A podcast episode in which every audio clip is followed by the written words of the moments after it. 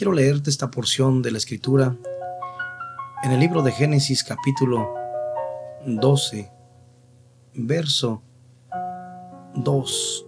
Dice, y haré de ti una nación grande, y te bendeciré, y engrandeceré tu nombre, y serás bendición.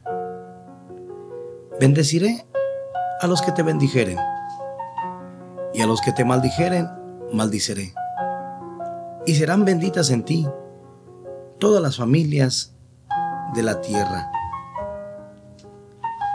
Tenemos que aprender y enseñar que hemos recibido y hemos heredado bendiciones. Hay una herencia mucho más valiosa que cualquier otra cosa y es la herencia de la bendición.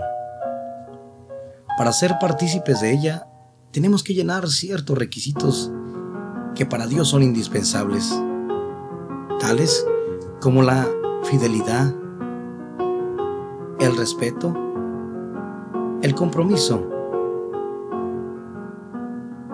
la obediencia y el desprendimiento de aquellas cosas que pueden ser un obstáculo para nuestras vidas.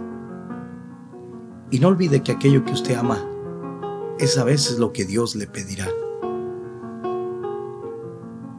El Dios de Abraham representa la fe. En Abraham se representa la fe. Y vino a convertirse en el padre de la fe.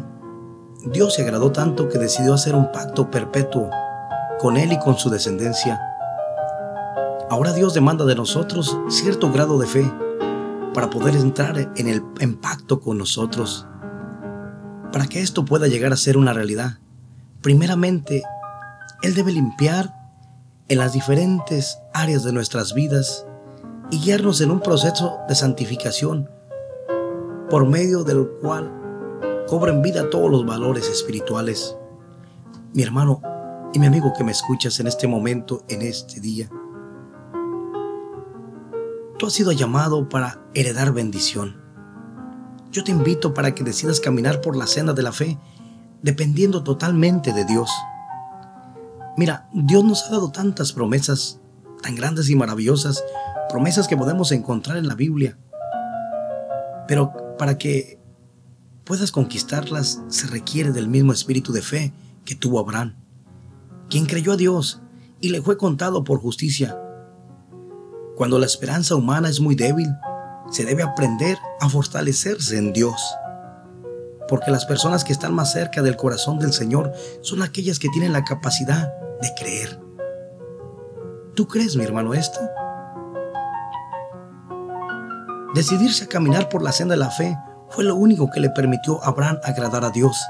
Esta vida de fe le abrió las puertas y le mostró el camino del éxito y le brindó la fuerza para vencer y ser aceptado por Dios. Yo quiero invitarte a ti a que en este momento reflexiones ahí donde te encuentras, si estás en tu automóvil, en tu casa, en tu trabajo. Tú quieres ser una persona de éxito, quieres ser una persona bendecida grandemente. Bueno, tenemos este ejemplo, Abraham, que le fue dado el título Padre de la Fe. Decidirse a caminar por la senda de la fe fue lo único que le permitió a Abraham agradar a Dios. Esta vida de fe le abrió las puertas y le mostró ese camino de éxito que te mencionaba hace un momento. Si tú permites que la fe se desarrolle en tu corazón, te asombrarás de las cosas que serás capaz de hacer, de creer y de conquistar.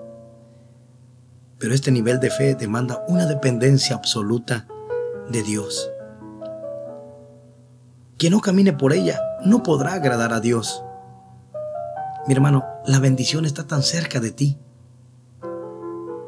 Si dejamos que seamos transformados en su presencia, mira qué maravilloso es. Que Dios pueda hacer grandes cosas contigo, aun si en tu comunidad o en el medio donde te desenvuelvas, alguien te ha dicho que tú no sirves para nadie. Alguien te ha dado esa frase de derrota donde te dice que el que nace para maceta no pasa del corredor. Yo quiero decirte que a los ojos de Dios, al que cree, todo le es posible. Si allá afuera te dijeron que tú porque ya eres así una persona que no puede salir o sacar adelante algo con éxito, yo quiero decirte que para el hombre a lo mejor es difícil, pero para Dios es posible. Escudriña la escritura y te darás cuenta cómo hombres que en su tiempo fueron insignificantes en su sociedad y llegaron a ser grandes personajes bíblicos. Tienes el ejemplo que tanto enseñamos, aquel pequeño hombre David allá pastoreando, un pequeño hombre insignificante ante la comunidad, aún a su propia familia, pero de allá Dios lo tomó y hizo algo con él. A lo mejor tú aquí en tu comunidad puedes pasar desapercibido para una multitud o para todo el pueblo o para tu iglesia o tu familia.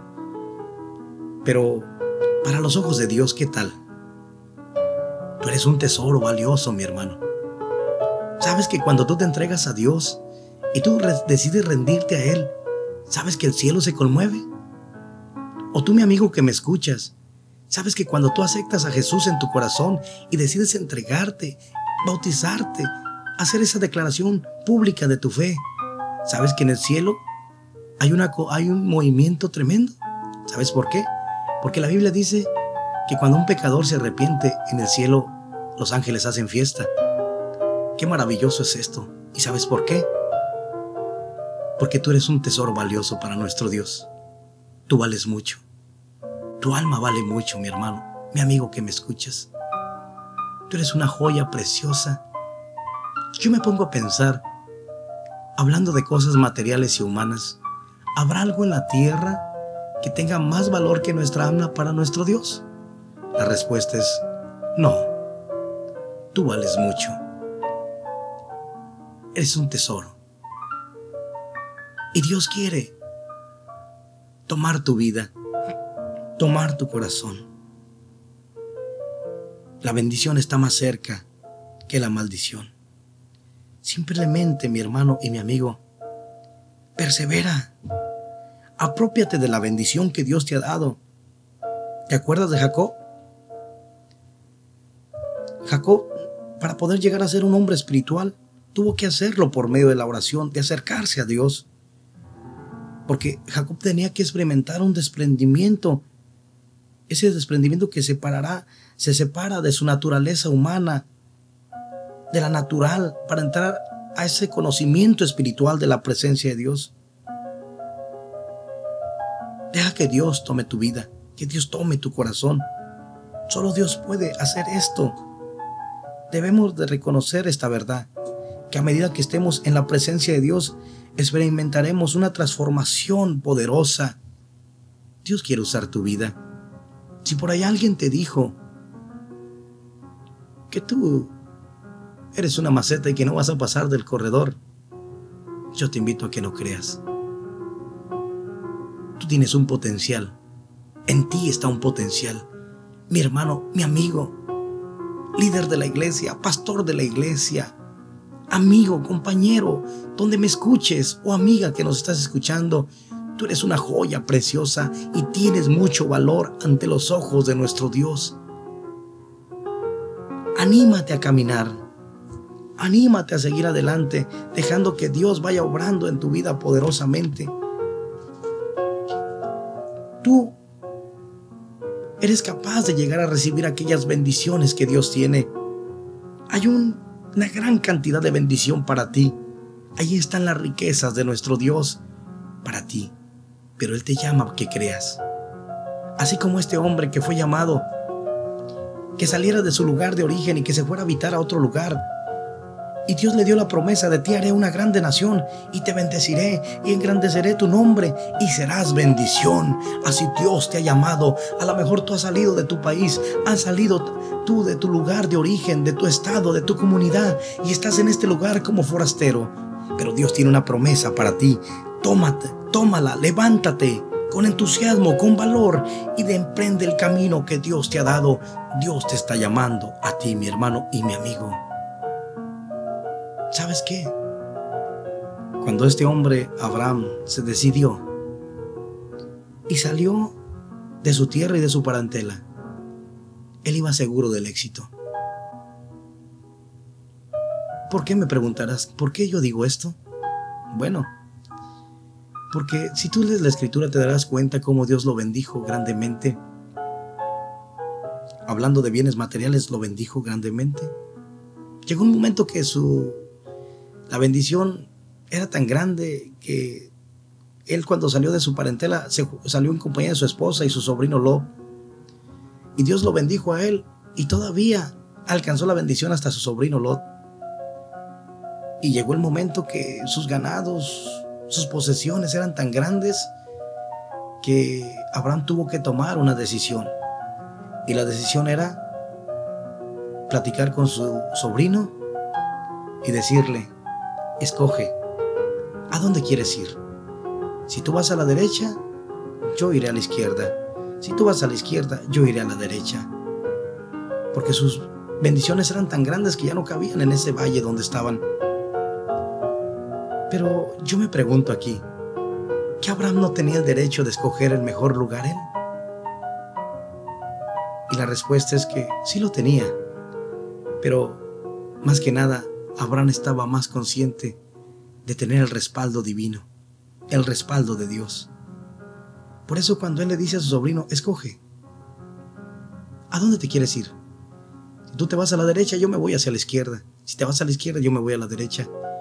Y dice la escritura que su sobrino levantó la vista y vio toda la llanura del Jordán y toda ella era de riego como el huerto de Jehová. Qué bonito de haber visto su sobrino aquel valle, mucha vegetación, y empezó a pensar, hacia allá me voy a ir para alimentar a todo lo que tengo. ¿Sabes cuál era la visión de Lot? No era la misma que tenía Abraham. Abraham, sus ojos estaban puestos en Dios así como también tú en este momento. Si Dios te ha llamado y te ha traído a un lugar con una visión, tu vista debe de estar puesta en, en el Señor Jesucristo, nuestro Dios. Tu vista debe estar puesta en nuestro Dios. Porque a donde te vayas, Él te va a prosperar. A donde te encuentres, Él te va a bendecir. Lot no estaba pensando así. ¿Sabes qué? Él estaba pensando humanamente y mirando con su razonamiento carnal. Él miraba lo que miraban solamente sus ojos, no discernía lo espiritual y se dejó ir por lo bonito. ¿Cuántas veces no nos ha pasado a nosotros lo mismo? Que a veces nos dejamos ir por lo bonito, por lo de fuera, lo exterior, lo que da brillo acá para el ser humano. Y a veces nos olvidamos de consultar a Dios de doblar nuestra rodilla y decirle, Señor, ¿es tu voluntad? ¿Sí o no? ¿Lo hago? ¿Sí o no? Mejor se deja uno deslumbrar y dice, voy a hacerlo. ¿Cuántas veces has tenido un buen trabajo y de repente llega alguien y te deslumbra con otro trabajo supuestamente mejor? Y en vez de consultar a Dios, tomas la decisión y cuando ya la has tomado dices, ay, me equivoqué. Ay, no pudo ser así. Me equivoqué. O te ofrecen algo mejor en otra parte, supuestamente. Y cuando ya estás allá dices, híjole, ¿qué hice? ¿Sabes qué? Abraham no tenía eso en su corazón. Aunque él vio que su sobrino agarró lo mejor. Pero ¿sabes qué? Su sobrino no alcanzaba a mirar más lejos. Que hacia lo lejos había, había dos ciudades que estaban perdidamente, estaban perdidas esas ciudades. Y no miró que se iba a alejar de la bendición que Dios había dado a Abraham y que se iba a acercar a un lugar donde había riesgo para él y para su vida. Hermano, amigo, que no te pase lo mismo.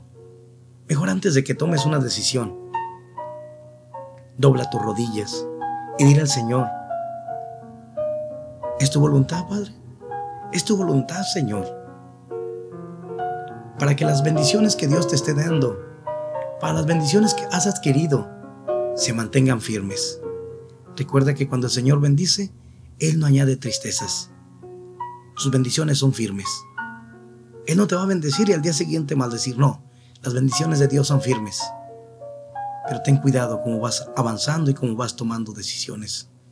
Tenemos este modelo de este hombre donde Dios le dice, y haré de ti una nación grande, y bendeciré, y engrandeceré tu nombre, y serás bendición. Y Dios cumplió. Así es que también en ti Dios puede cumplir, mi hermano. Déjate guiar por Él. Deja que Él siga hacia adelante caminando. Yo espero en Dios que una palabra que se haya expresado en este momento, desde este lugar, haya llegado a tu corazón, que haya llegado a tu vida. Con una sola palabra, yo tengo esa fe y esa confianza en Dios, que tu vida puede ser transformada poderosamente y tú puedes ser un hombre, una mujer, un joven de éxito, listo para tomar las posesiones que Dios te ha dado. Así es que, si crees, al que cree, todo le es posible. Y yo quiero hacer una oración por ti en este momento. Quiero hacer una oración y ponerte en las manos del Señor. Y ahí si me estás escuchando, ahí en tu casa, en tu hogar, tu trabajo, en cualquier parte que estés, quiero orar por ti. Amado Padre Celestial, bendigo y alabo tu nombre, Señor. Te doy gracias, Señor, por concedernos la dicha y la bendición de habernos llamado ante tu presencia para ser parte de tu pueblo. Oh Dios, enséñame a ser heredero de esas bendiciones. Enséñame a tomarlas, pero también a administrarlas como tú quieres. Si en algún tiempo alguien no daba nada por mí, oh Dios, eres maravilloso, porque tú lo diste todo por mí y ahora aquí me tienes. Señor, bendice ese pueblo que te está escuchando. Da palabras, Señor, a su corazón y a su vida. Palabra de aliento, palabra de ánimo, palabra de esperanza, oh Dios, que llegue hasta el fondo de su corazón. En el nombre poderoso de Jesús, en el nombre poderoso de Jesús. Si alguien por ahí, Señor, se encuentra abatido o enfermo, afligido en alguna cama postrado o postrada, extiende tu mano santa y ministra sanidad sobre ellos. Si por ahí está un siervo tuyo, una sierva tuya, que tienen en su corazón ese anhelo de servirte como obreros en tu viña, Señor, bendícelos y abre esa, esa vista espiritual para que ellos vean lo que hay más adelante, las promesas que tú tienes para ellos. En el nombre de Jesús. Bendito sea tu nombre, Señor. Te damos gracias, Padre. Gracias te damos. Haz tú la obra, Señor. En el nombre poderoso de Jesús. Santo eres tú, Señor. Hay esperanza en ti, Señor. Mientras Él exista, hay esperanza. Mientras Él exista.